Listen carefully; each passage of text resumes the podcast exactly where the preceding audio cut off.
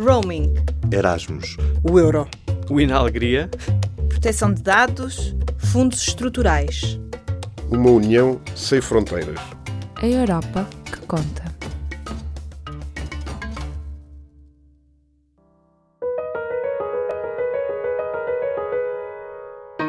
Como funciona o sistema eleitoral europeu? Quais são as suas limitações? E que mudanças são possíveis? No podcast Europa que Conta, continuamos a acompanhar os grandes temas que vão marcar as próximas eleições europeias. Esta semana falamos sobre o sistema eleitoral do Parlamento Europeu. Ouvimos o académico e antigo eurodeputado Manuel Porto, responsável pelo curso de Estudos Europeus da Faculdade de Direito da Universidade de Coimbra. Manuel Porto conversou com a jornalista Lourdes Ferreira sobre as decisões europeias que marcaram e continuam a marcar profundamente a vida dos cidadãos, tais como a abolição das fronteiras e a criação do euro. Fala ainda sobre algumas coisas que podem vir a mudar na União Europeia. Sr. Professor, foi eurodeputado durante uma década, Sim, eh, nos anos 90, tempos muito diferentes. Tem sido professor, anda nas suas áreas entre o direito e a economia. O trabalho de hoje de um eurodeputado é assim tão mais diferente? Eh, É um trabalho que tem mais poder do que tinha no seu tempo? Pois, no meu, tempo é que aumentou o poder, porque foi quando passou a haver a codecisão. Portanto, o poder legislativo era só do Conselho, depois houve cooperação, e no meu tempo exatamente é que vem a codecisão. Isso, naturalmente, que trouxe um acréscimo de competência e de responsabilidade legislativa, não é? Agora, não digo que seja muito diferente nesse aspecto. Eu vou muito lá, portanto, mantenho. Sou membro da Associação dos Antigos Membros do Parlamento Europeu. Estive lá agora há um mês, vou lá estar agora em, em novembro também, portanto, estou muito ligado. E acompanho perto, estou sempre instalado, eh, portanto, junto dos deputados portugueses. É, eh, enfim, reconhecer realmente o mérito, estou à vontade para falar dos atuais, com uma grande influência em muitas comissões do Parlamento Europeu. Agora é um trabalho interessantíssimo. Eu, quando tive o convite para ir em 89, portanto, há bocado disse que era nessa altura, de facto foi assim, a minha resposta inicial foi não, depois arrependi-me, telefonei para o chefe do meu partido na altura, não digo quem era, e telefonei a dizer que sempre queria ir. E lá fui. Eu apanhei o país mais interessante da Europa e dos mais interessantes do mundo. Porque apanhei, veja, 89 a 92 foi votar mais do que 3 quartos da legislação do ato único europeu. O ato europeu é dos anos 80, mas tínhamos de ter aquilo feito, os regulamentos e diretivas, 200 e tal, até ao fim de dezembro de 92, como se pode compreender, grande parte foi aprovada em 89, 90, 90 e 92. Eu fui rápido alguns desses diplomas. Portanto, interessantíssimo em termos médio. Depois tive a sorte fantástica, porque sou a favor de votar o euro. E está na Comissão Económica, Monetária e Política Industrial, que discutiu e tal, e votei agora dia 2 de maio, portanto, de 97, não é? E depois há o período interessantíssimo, aqui com mais estabilidade política, de ter acabado o comunismo e ter saltado completamente a Europa e o mundo, não é? De modo que acompanhei tudo isso. Portanto, foi realmente uma sorte fantástica eh, ter estado na Europa, portanto, no órgão da União Europeia, para a Administradora Europeia, nessa década. Dizendo que não é muito diferente do que era no seu tempo, porque no seu tempo é que apanhou as verdadeiras reformas. Mas agora também é importante isso, sem qualquer hesitação, digo, para ser simpático aos atuais, porque continua a ser um poder muito grande, uma responsabilidade muito grande. E é mais próximo dos cidadãos? Pois, isso não sei se é, portanto, realmente não há uma grande proximidade, as listas são nacionais, não são europeias, eu confesso que não estou totalmente contra a situação atual, não sou crítico dela, devo dizer. Depois, portanto, são listas, portanto, por partidos, não é? Não há aquela eleição direta por circunscrição, onde isso acontece é no Reino Unido, em que um colega meu de uma constituinte lá de Inglaterra, Oxford, aliás, onde eu estudei uns anos, disse que era preciso praticamente estar a pedir o voto aos cidadãos. E é muito pessoalizado. Eu, apesar de tudo, também, enfim, com franqueza, acho melhor que seja em função de um programa de um partido, interessa as ideias, do que com o voto de, de ser agradável ao meu, portanto, eleitor lá da minha zona, de Lisboa, de Coimbra ou do Porto, está a ver a questão. Portanto, eu há casos em que não sou crítico, Já. tenho muitas dúvidas que seja bom mudar. E acha que, pronto, o Parlamento Europeu hoje é, de facto, uma mistura de vários métodos eleitorais, como, É, está a é, dizer. exatamente, é. Eh, Essa proximidade, portanto, depende de- de- daquilo que me está a dizer, que essa proximidade, por exemplo, poderia aumentar com os métodos dos uninominais. Depois aumentava seguramente, é. Agora, eh, não sei, uma vez um colega meu em inglês perguntou, Manel, tu tens muita correspondência, muitas, e muitas cartas por semana dos eleitores, E e eu tive vergonha de dizer quantas tinha, porque Eram calhei disse que tinha não sei quantas, mentilha, porque era uma brutalidade, porque ele tem que corresponder permanentemente, mas no fundo, eu disse uma vez, que no fundo tinha que corresponder a coisas que eram mais próprias para uma assistente social. Eu tenho muito orgulho que a minha mulher é assistente social, mas não é bem isso. Quer dizer, no fundo, satisfazer para ter o voto. Eu prefiro que seja em função do que se defende em termos de intervenção pública, etc, etc. Portanto, eu aí confesso que não sou tanto a favor da mudança como às vezes se diz. O outro caso que talvez tenha é a tal lista europeia. Eu, apesar de tudo, sou muito, sou muito europeu, eh, enfim, espero, portanto, estar a prejudicar o meu ideal europeu. Agora, apesar de tudo, eh, é uma Europa de diversidades, de sensibilidades nacionais. E, portanto, o voto é muito em função dos interesses nacionais. Mal ou bem, mas é assim. Eu vou dar outro exemplo, enfim, que tive uma experiência única e que não é fácil escrever, porque eu fui o lugar mais importante, tive o Parlamento Europeu, fui vice-presidente da Comissão dos Orçamentos, que tudo é, tem, é um poder enorme que o Parlamento tem. E nessa comissão, como era de esperar, o presidente é sempre um alemão, Detlef Samra, no meu tempo, o primeiro vice-presidente é outro alemão, Tirich, que é agora chefe de Estado de um dos Estados que era da, da, alta da DR, depois, depois um belga. E, portanto, eu percebo alemão porque no meu tempo aí para direito tínhamos que aprender alemão. E eu percebia mais ou menos o que eles falavam, percebia, enfim, acompanhava as conversas. Eu nunca vi um social-democrata alemão e um PPE estarem em desacordo. Era a Alemanha. Portanto, eu via, quando havia uma proposta de alteração do orçamento, uhum. estavas de acordo ou não estão. E aí, claramente, é, eh, portanto, a Europa da cerveja e do vinho. Para dar outro exemplo pessoal de uma pessoa que tenho gosto em morar, era o Joaquim Miranda, do PC, que não é o partido. Ora bem, eu não me lembro de alguma vez estarmos em desacordo. Eu saía lá da mesa, vinha cá, o Joaquim, o que é que você acha? Porque, no fundo, era Portugal. Portanto, aí nota-se muito o interesse. Claro, porque isso é, é mau porque não devia ser assim. Mas não sei, porque no fundo exprimir a diversidade e afinal a diversidade é um enriquecimento. Dentro uh, daquilo que são as competências e os poderes hoje do Parlamento Europeu, e tendo em conta que mudar os métodos eleitorais parece uma tarefa é. um bocado distante, o que é que está à mão, mais diretamente está à mão das instituições, nomeadamente o Parlamento e a Comissão, é. o que é que está mais à mão que pode ser mudado? Pois eu lá não vejo muito, confesso. Bom, Desde logo, portanto, há uma coisa que devia ser mudada, e isso então não tem qualquer dúvida, é ter poder de iniciativa legislativa. É o único parlamento do mundo, não há nenhum país do mundo, ou seja, entidade do mundo, onde o legislativo não tem iniciativa. Nós não temos, portanto, eles não têm, os quais estão agora. Portanto, nem o Conselho, é só a Comissão. Nós tínhamos os relatórios de iniciativa em que sugerimos que a Comissão propusesse para depois vir ao Conselho e depois lá sair o regulamento do Parlamento e do Conselho, ou a diretiva do Parlamento e do Conselho. Portanto, aí é que acho que devia haver poder de iniciativa do Parlamento. Depois, o que eu vejo, de facto, é a ligação à, à população, enfim, não sei exatamente como, mas realmente tornar as realidades europeias mais conhecidas dos cidadãos. Mas aí temos que contar com a imprensa, com as universidades, com os europeus assumem essa responsabilidade do pessoal também, e portanto é isso, porque as pessoas não se apercebem bem da importância da Europa. Nós temos atribuído aos nacionalismos e aos é. extremismos é. populistas, digamos, uma a responsabilidade por uma desconstrução da Europa. Mas a verdade é. é que também a Europa, antes de toda esta crise que vivemos agora, também não estava mais próxima dos cidadãos, nem os cidadãos se sentiam contentes com E depois esta situação do nacionalismo, uma coisa vou dizer, enfim, já tenho repetido às vezes, eh, eh, quando a Europa está em crise, a zona euro em crise, bom, os dados destes meses, portanto, os dados mais do que atualizados, o superávit da zona euro é praticamente sete vezes o da China. Sete vezes. Eu quando vi aquele número, que só aumentou muito essa diferença este ano. Bom, isto é um caso mas ninguém, ninguém refere. Quer dizer, o caso do euro. Quer dizer, imagina se voltar ao escudo. Mas é engraçado, começa a haver uma diferença. E ainda hoje, aliás, pus a questão aqui aos estudantes de manhã. Quer dizer, ainda havia anos onde aparecia um estudante ou dois, eu morto porque havia alguém em desacordo comigo, estou de acordo é uma sensaboria. Portanto, quem é contra o euro? Já ninguém é contra o euro. O nível da ZOA hoje está nos 74%, chegou ao nível de 2004. Quando é que teve o seu último aluno contra o euro? Foi talvez há dois, três anos. Mas é uma sorte, porque não há, quer dizer, é muito difícil, portanto, já aparecer, porque já não se imagina. Naquela configuração, que vai ser a próxima configuração uh, diferente uh, do Parlamento Europeu, das próximas eleições, o que é que está à espera? Começar a haver, em certos casos, mais anti-europeus do que europeus. Deixe-me voltar a um ponto que o professor há bocado referiu sobre o Parlamento Europeu e, o poder, e a falta de, de poder iniciativa legislativa. Exatamente. Porquê que não tem? Porque os países não querem, assim, porque a intergovernamentalização pois, travou é que nós, provavelmente é, essa, é boa essa, pergunta, esse poder? É, é, não sei, porque não tem havido muita gente a mexer-se nesse sentido, tem toda a razão, a pergunta é muito interessante. Porque não tem nem o Parlamento nem o Conselho. Poder-se era aos países, você disse.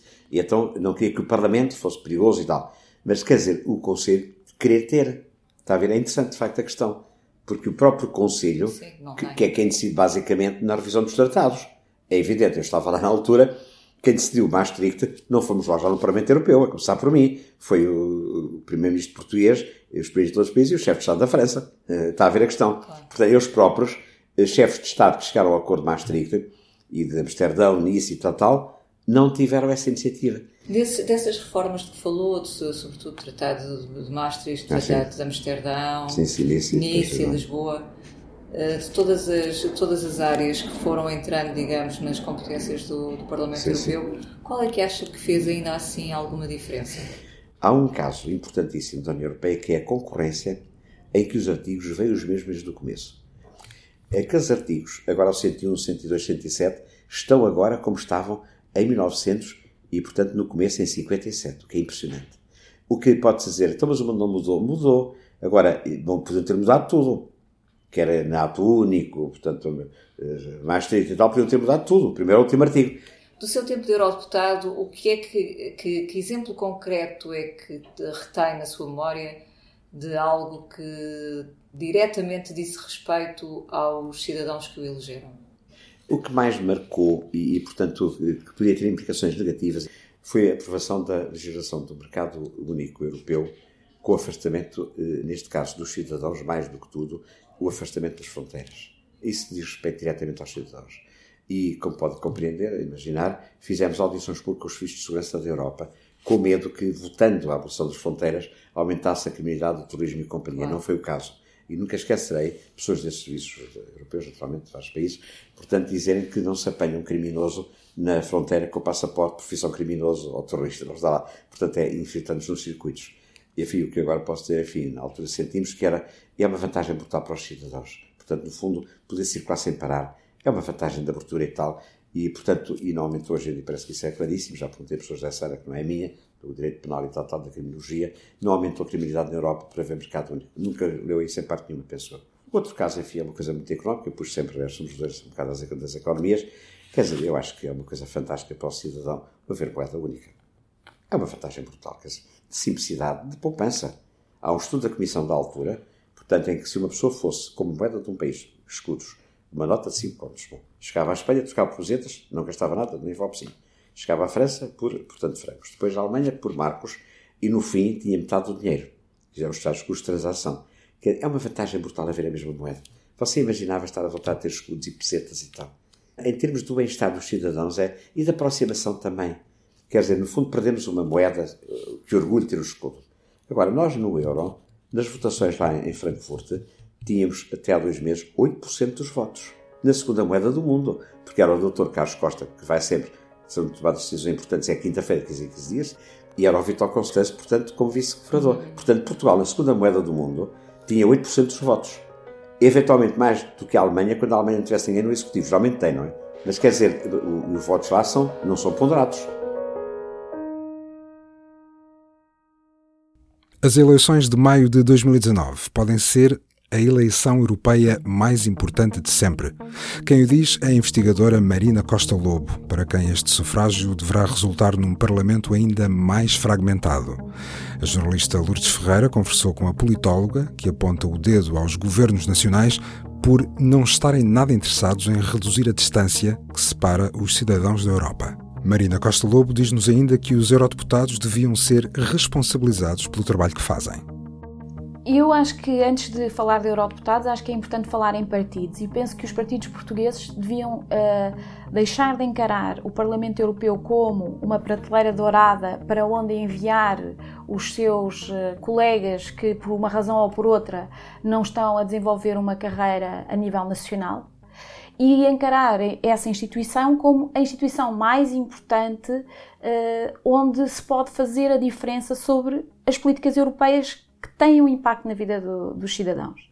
E, portanto, hum, é uma realidade que o Parlamento Europeu é um co-decisor hum, na maior parte das políticas a nível europeu e seria muito importante criar uma lista de excelência para ter a melhor representação possível a nível uh, do Parlamento Europeu. E deviam ser criadas formas de responsabilizar esses eurodeputados em relação ao seu trabalho, em relação às suas atividades, em relação a, aos cargos que desempenham no Parlamento Europeu, porque nós sabemos que há enormes diferenças. Há pessoas que vão para o Parlamento Europeu e que trabalham muito ativamente e que fazem a diferença, e outros nem por isso. Arriscaria, isso... A, fazer, arriscaria a fazer um balanço do, da participação portuguesa no Parlamento Europeu até agora?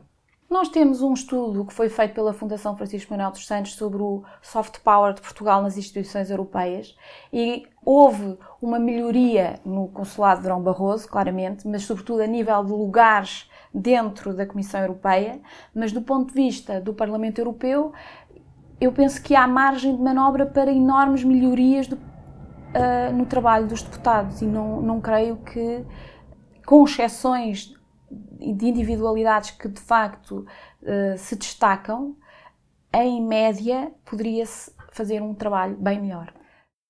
A entrevista a Marina Costa Lobo está disponível em vídeo em público.pt barra Europa que conta. O que fazem os membros do Parlamento Europeu em Bruxelas e Estrasburgo? No programa Europa que Conta, todas as semanas, escolhemos o nome de um parlamentar português para lhe perguntar o que esteve na sua agenda. Esta semana, o sorteio apontou o nome de António Marinho e Pinto, eleito pelo MPT, o Partido da Terra, mas que hoje representa o Partido Democrático Republicano. Marinho e Pinto integra o grupo da Aliança dos Democratas e Liberais pela Europa. Senhor Eurodeputado, diga-nos em que é que esteve a trabalhar esta semana? Bom, eu estive no Parlamento Europeu. Como sabe, esta semana foi a semana em que o Parlamento Europeu reuniu em sessão plenária, em Estrasburgo, três dias e meio, segunda à tarde, terça, quarta e quinta-feira, e, portanto, foi o período de, de votações. Eu participei em alguns debates, nomeadamente na questão do Vietnã, na questão de Cuba, na questão da, da transparência no, do, no, e da circulação de trabalhadores da União Europeia, na votação e debates anteriores sobre o quadro financeiro plurianual pós de 2020 Recebi várias pessoas da minha, no meu gabinete, entre os quais um alto funcionário da Embaixada de Israel, com quem tenho encontros regularmente lá no Parlamento Europeu. Tive uma reunião, eu e outros eh, deputados portugueses, com a senhora Secretária de Estado dos Assuntos Europeus, uma reunião muito útil, é pena que não haja mais e que o, Governo não envie mais membros do Governo para discutir com os eurodeputados portugueses questões que interessam para Portugal, mas questões substantivas, não questões da propaganda política ou da retórica política ou parlamentar, e portanto discutimos com ela. Analisámos várias questões nessa reunião, nomeadamente a questão do Reino Unido e do relacionamento de Portugal com o Reino Unido depois da saída da União Europeia. Eu e outro deputado, o Dr. Paulo Rangel, defendemos que Portugal deve privilegiar as relações com o Reino Unido, mesmo saindo da União Europeia, porque nós temos uma história com o Reino Unido muito importante, apesar de todas as diferenças que existem e existiram eh, no passado. Discutimos a questão do exército único da Europa. Eu defendo que a Europa tem que ter um exército, tem que ter forças armadas próprias. O poder está na ponta da espingarda, já dizia o Mao Tse Tung. E quem não tiver um exército e depender de outros, é muito preferível hum, suportarmos as despesas de termos forças armadas próprias do que termos a defesa entregue a comandantes que não são europeus. Claro que os americanos hão uma relação muito especial com mas o senhor Donald Trump está a dizer-nos que as coisas podem mudar radicalmente no futuro. Não há boas relações eternas, não há más relações que sempre durem também. Saiba mais sobre o que fez o Eurodeputado António Marinho e Pinto em público.pt barra Europa que Conta. Neste endereço pode também acompanhar as últimas notícias sobre o que se passa no Parlamento Europeu e viajar connosco por esta Europa que Conta. Nós contamos consigo.